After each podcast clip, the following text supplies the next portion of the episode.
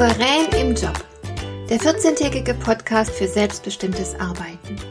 Ich heiße Marion Lemper-Püchlau und in meiner Sendung geht es um mehr Souveränität am Arbeitsplatz. Du erfährst, wie du immer ein wenig über den Dingen stehst. So kannst du deine Ziele erreichen, du bewahrst dir deine Selbstachtung und du ziehst mehr Befriedigung aus deiner Arbeit. Lass dich inspirieren und mach das Beste aus jedem Arbeitstag. Es herrscht Krisenstimmung. Und die Krisen betreffen nicht nur einen kleinen Teil von uns, sondern wir sind fast alle betroffen. Denn manche dieser Krisen sind global spürbar. Die Pandemie, die steigenden Preise, die Energiekrise, Krieg und Zuwanderung, Klimawandel.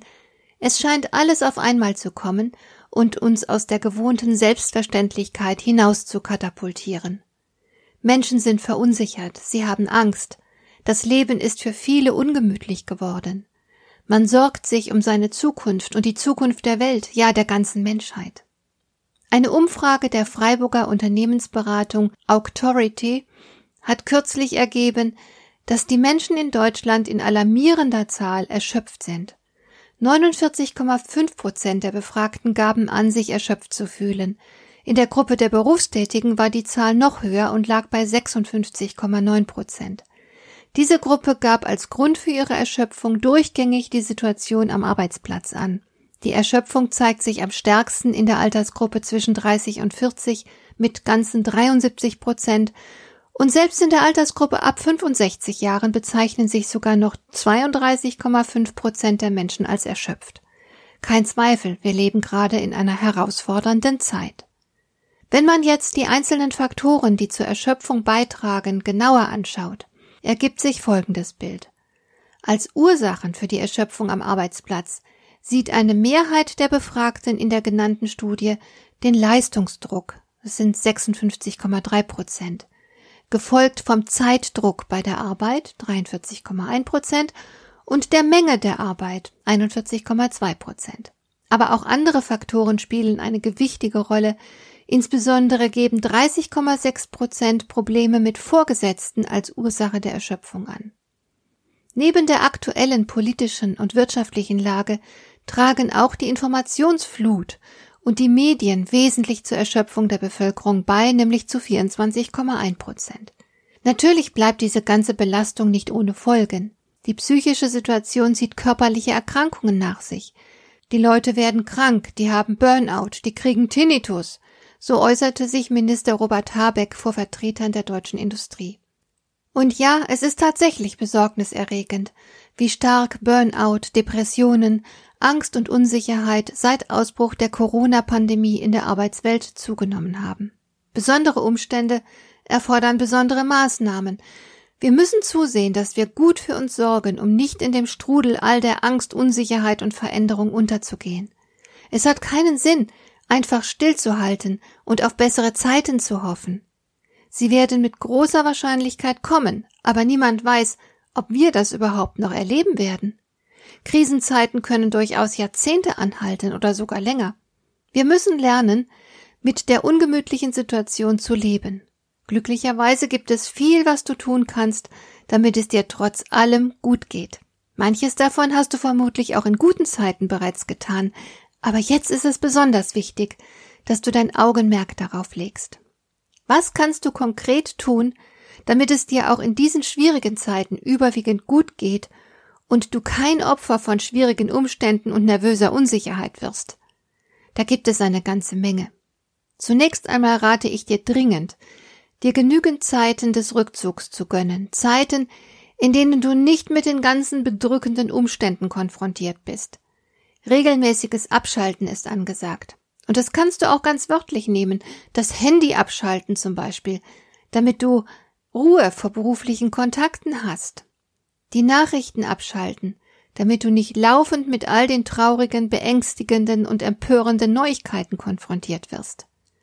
Schaffe dir in deinem Leben Ecken, in denen die Welt keinen Zutritt hat und wo du unbehelligt bleiben kannst. Das kann der Familienausflug am Wochenende sein, die Couch daheim, wo du ein schönes Buch lesen, einen schönen Film sehen kannst, Freunde, mit denen du zusammen kochst, deine Badewanne, wo du dir ein duftendes Bad mit leiser Musik gönnst, was auch immer. Sperre die Welt für eine kleine Weile aus, damit du wieder zu dir selbst finden und neue Zuversicht schöpfen kannst. Sorge für ausreichend schöne Momente. Es ist zudem gut, wenn du dich auf das Hier und Jetzt konzentrierst, statt dir den Kopf darüber zu zerbrechen, was alles Schlimmes noch auf dich zukommen mag. Das Kopfkino ist ohnehin oftmals viel schlimmer als die Realität.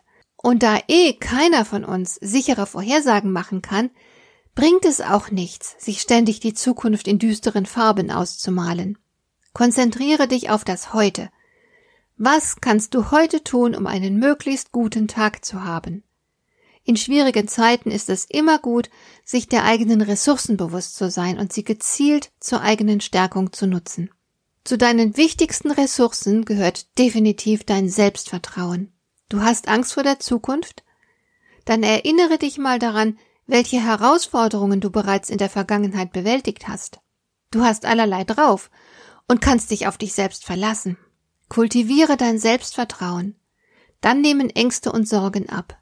Du fühlst dich optimistischer, du gewinnst Zuversicht. Das macht dich im Ernstfall auch praktisch viel stärker.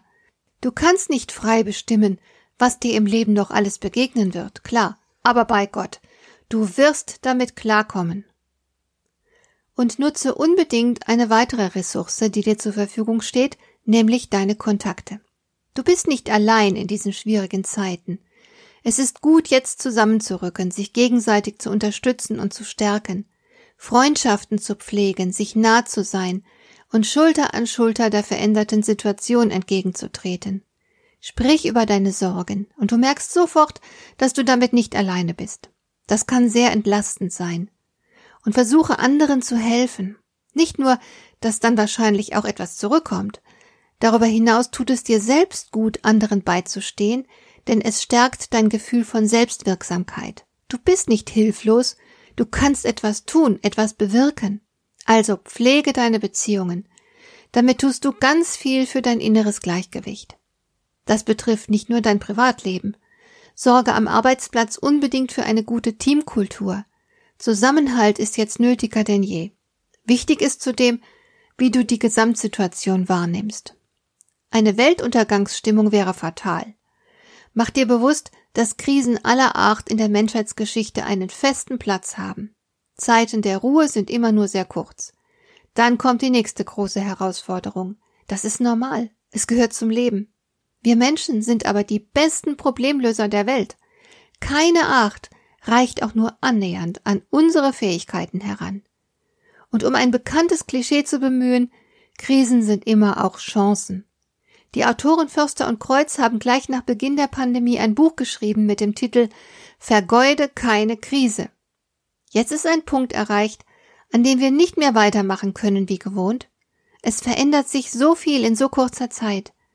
Mir persönlich hat der erste Lockdown geschäftlich den Boden unter den Füßen weggezogen. Ich konnte nicht wie gewohnt weiterarbeiten.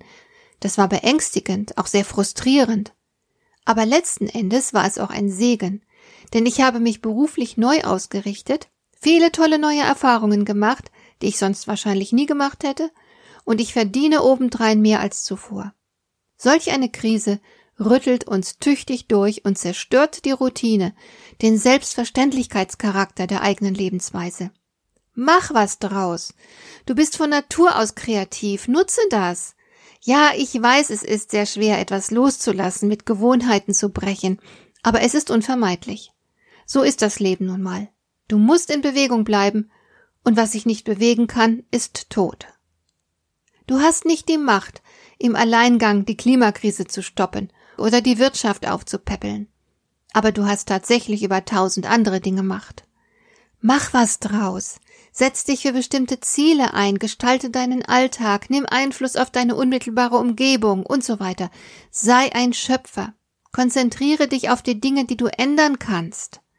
Das sind so viele, dass du dich nicht hilflos zu fühlen brauchst. Du hast immer noch eine Menge Kontrolle.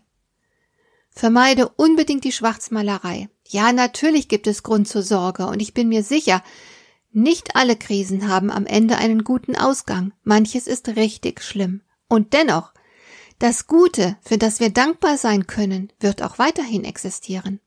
Bevor du in Trübsinn verfällst, Schreibe dir jeden Abend stichwortartig mindestens drei Dinge auf, die gut waren am heutigen Tag und für die du dankbar bist.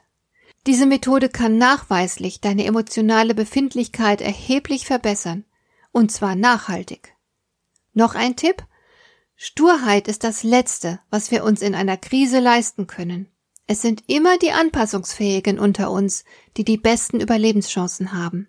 Manchmal muss man sogar heilige Kühe schlachten, um zurechtzukommen. Je flexibler du auf Veränderungen in deiner Umgebung reagieren kannst, desto besser ist es für dich. Und noch ein Faktor ist extrem wichtig, um schwierige Zeiten gut zu überstehen, das Gefühl von Sinnhaftigkeit. Achte darauf, stets so zu handeln, dass dein Tun in deinen eigenen Augen wertvoll ist. Du schaffst dir damit eine Art Rückgrat, dass es dir leichter machen wird, Herausforderungen zu begegnen und sie zu meistern. Es stärkt dich ungemein, wenn dein Tun Sinn für dich macht.